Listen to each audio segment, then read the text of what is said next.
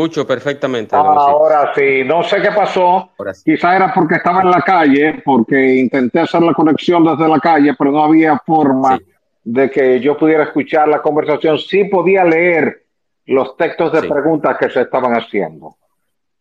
Correctamente, correctamente, don Osiris. Eh, le decía que Yacer sometió como regidor de la circunscripción número 3 del distrito el proyecto de resiliencia para resiliencia sísmica en el distrito. Entonces, yo quería saber su parecer.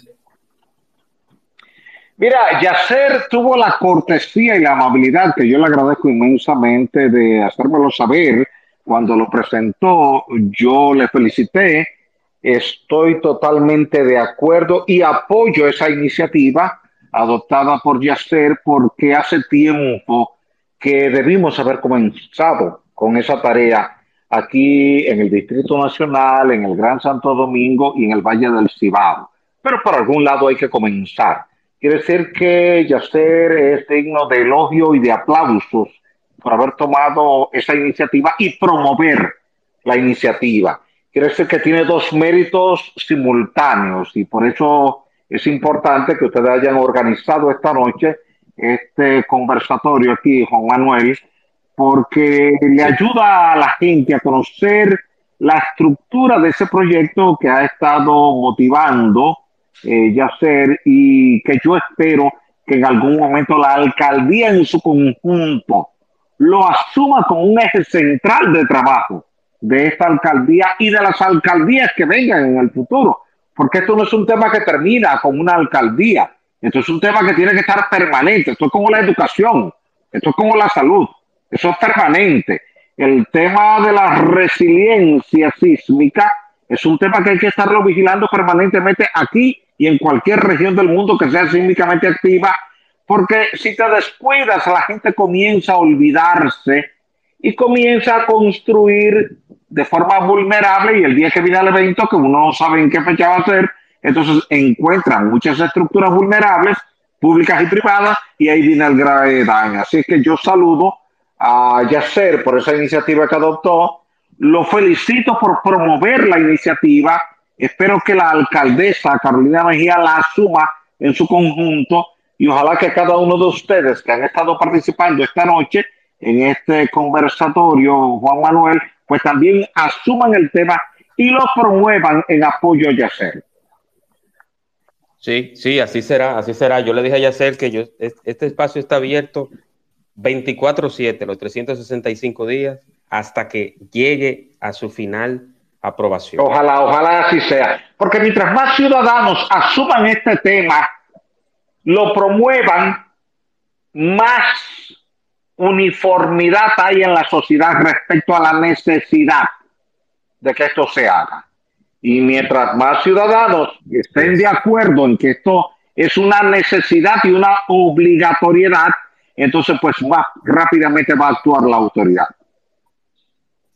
Yo quisiera también preguntarle, don Osiris, si usted está en la disposición de involucrarse totalmente, eh, dando el apoyo técnico y con el conocimiento tanto de ciencia como de conocimiento geológico que usted tiene? Eh, sí, yo le dije a Yacer cuando tuvo la cortesía de compartirme eh, una nota que había publicado la prensa en relación a la iniciativa que él había formulado, que contar con todo mi apoyo. Todo lo que tenga que ver con educación sísmica, con lo que tenga que ver con prevención y mitigación de desastres, todo lo que tenga que ver con microzonificación sísmica, todo lo que tenga que ver con reducción de la vulnerabilidad en estructuras públicas y privadas, cuenta siempre con mi apoyo.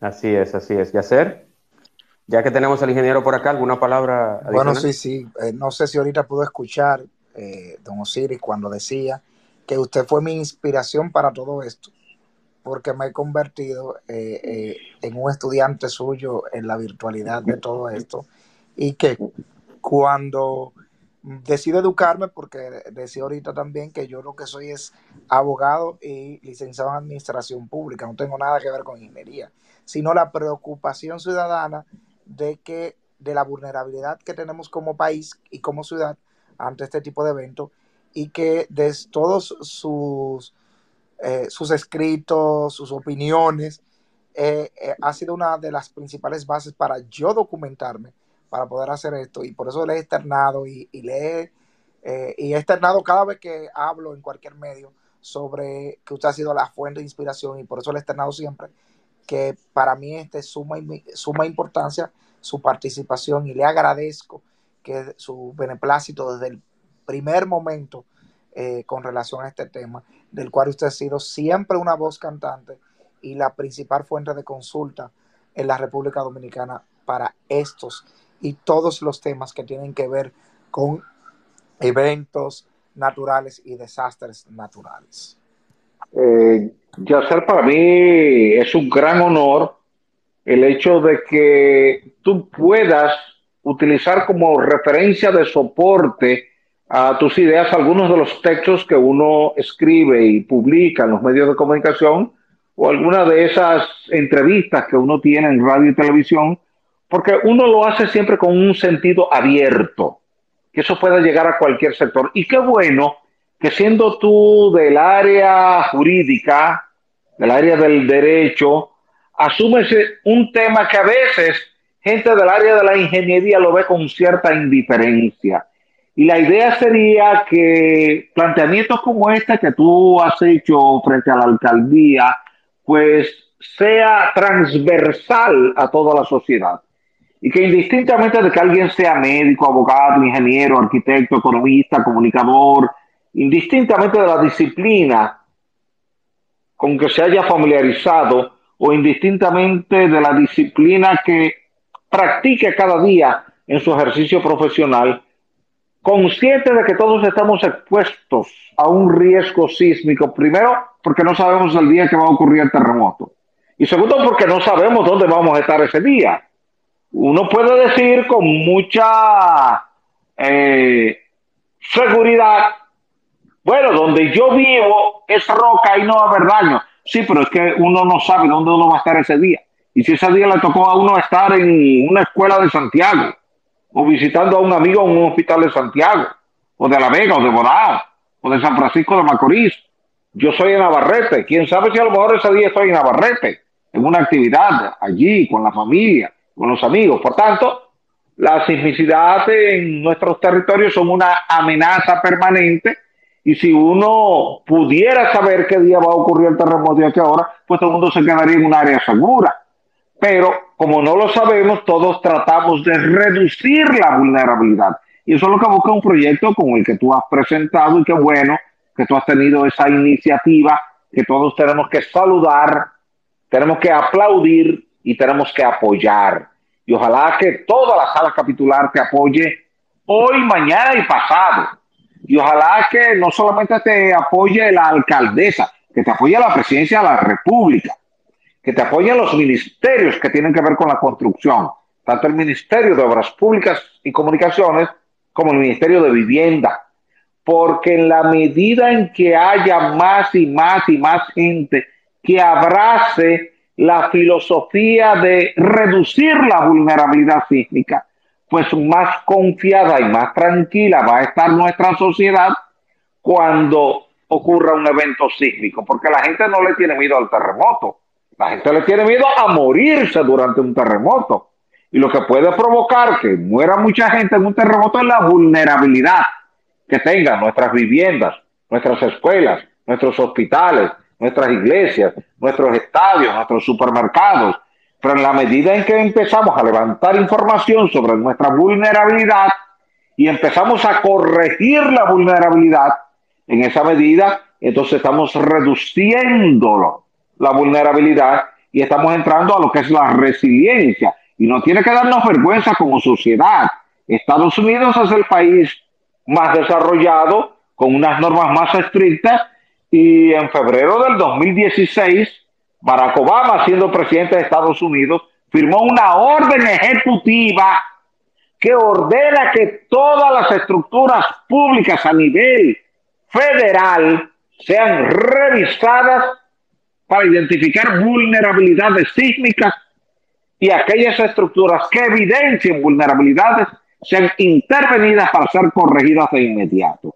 Quiere decir que a Estados Unidos no le da vergüenza decir, bueno, vamos a revisar nuestras estructuras públicas para ver cuáles tienen vulnerabilidades y si encontramos vulnerabilidades, corregirla inmediatamente. Nosotros debemos y tenemos que hacer exactamente lo mismo y por eso vuelvo a saludar y a felicitar esta iniciativa de Yacer. Así es, así es. Eh, yo también hago extensiva esa felicitación. Recordarles a, lo de, a los de reciente integración que quiero aprovechar y felicitar a, don Héctor Rodríguez Pimentel, lógicamente a don Osiris de León, a Pavel de Camas. Amigo y hermano Héctor Rodríguez Pimentel, ex senador de la provincia de Montecristi, pero además presidente del Partido Renovador Reformista. Así que un lujo que Héctor esté conectado acá en este medio de comunicación que tú cada semana organizas, Juan Manuel.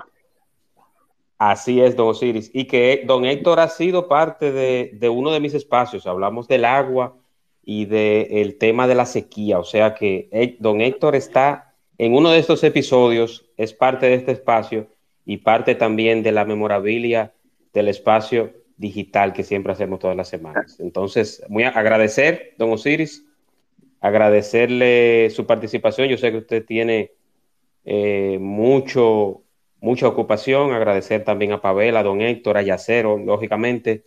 Y, felicitarlos a todos, felicitarlos a todos. Y vamos a mantenernos ojos a, ojo a visor con este proyecto de resiliencia sísmica, don Osiris. Eh, yo quiero nuevamente agradecerle su participación a Yacer. Eh, don Osiris, una palabra final sobre este proyecto. ¿Tú debías comprometer públicamente a Yacer para que por lo menos cada 45 días participe como protagonista en estos conversatorios tuyos para que nos actualice a todos cómo va ese proyecto y que entre todos podamos darle el calor, el apoyo, el impulso, el empuje que él necesita para que esto sea una realidad.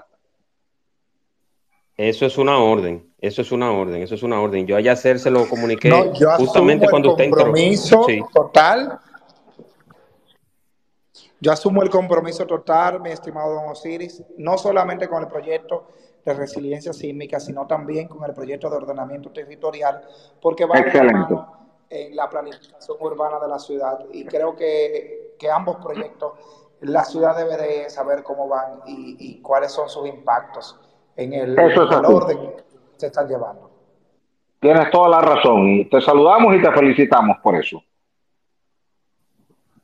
Extensivo esta felicitación y a todos los que están por acá. Eh, la parte 1 ya pasó, pero hicimos esta parte 2 para tener la participación del ingeniero, geólogo y amigo y colaborador de este espacio. Gracias. Osiris. Que, le pido disculpas, aunque me conecté hace mucho rato, no sé por qué razón no subía el audio.